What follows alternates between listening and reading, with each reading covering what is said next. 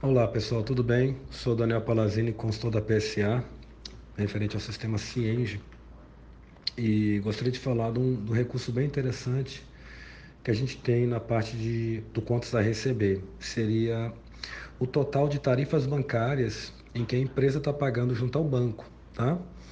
Se vocês forem lá no financeiro, contas a receber, relatórios, contas recebidas, Lá nesse relatório tem um campo chamado colunas. Né?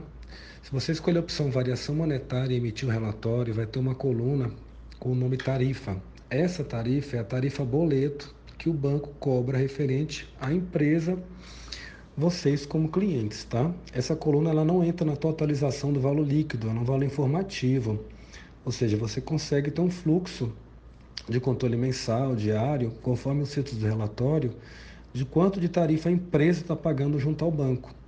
Isso é uma forma de você poder analisar os custos indiretos né, no empreendimento e também tentar uma negociação junto ao banco né, para conseguir baixar essa tarifa. Em alguns casos de clientes, é, eu mostrando essa funcionalidade, conseguimos desconto melhores. Tá bom, pessoal? Obrigadão e até a próxima.